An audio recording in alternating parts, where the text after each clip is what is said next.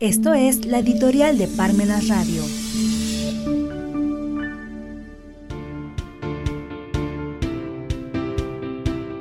Consumidores jugando a dioses sobre la permisión del aborto. Seguimos sin estar seguros de nuestros objetivos y parecemos estar tan descontentos como siempre. Somos más poderosos de lo que nunca fuimos. Los humanos parecen ser más irresponsables que nunca. Dioses hechos a sí mismos, no hemos de dar explicaciones a nadie.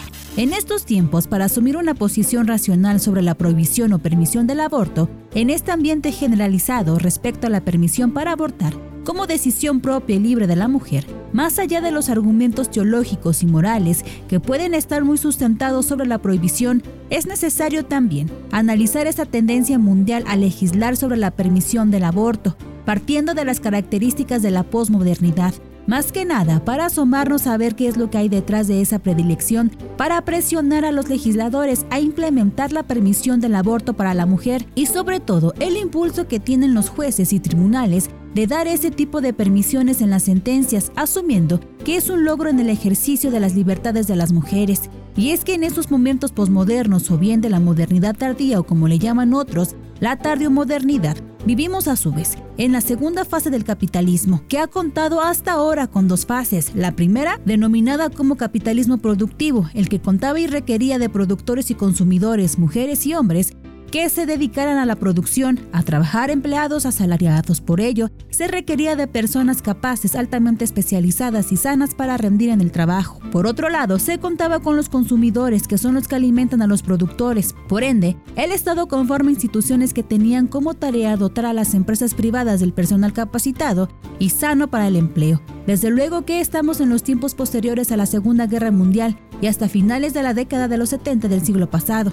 Pero, para estas obligaciones, desde luego que no hay dinero que alcance, es una carga excesiva para el Estado. Además, la población se está multiplicando en cantidades exorbitantes, particularmente en países denominados emergentes. En el caso de las naciones del primer mundo, esas políticas, esas políticas de dispendio, otorgando esos derechos sociales, había que ponerles un freno. Eso sucedió con los gobiernos de Thatcher y de Reagan en Inglaterra y Estados Unidos respectivamente, y así paulatinamente lo fueron haciendo las demás naciones del primer mundo. Por su parte, la economía se está modificando. No se requieren los miles de trabajadores que se utilizaban en las décadas ya mencionadas del siglo XX. Incluso, el mundo también se ha tecnificado. Adicionalmente, se ha monopolizado los sectores de producción. Lo que se requiere entonces ya no son productores, se busca consumidores. Esta es la segunda fase del capitalismo denominado como capitalismo financiero que se encuentra ante la presencia de estados totalmente debilitados, pero cuentan con la carga de la población, personas que se convierten en consumidores de las instituciones de los estados. Tal es el caso de aquellos ciudadanos que consumen servicios administrativos,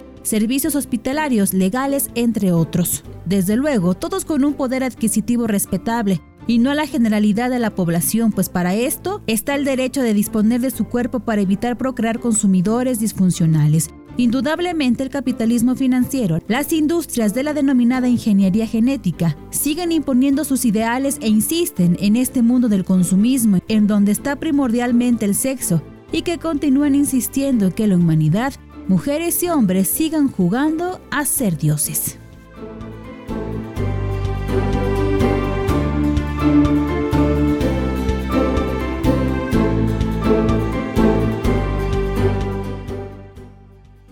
Si los tiempos nos impiden leer, pero no nos impiden escuchar.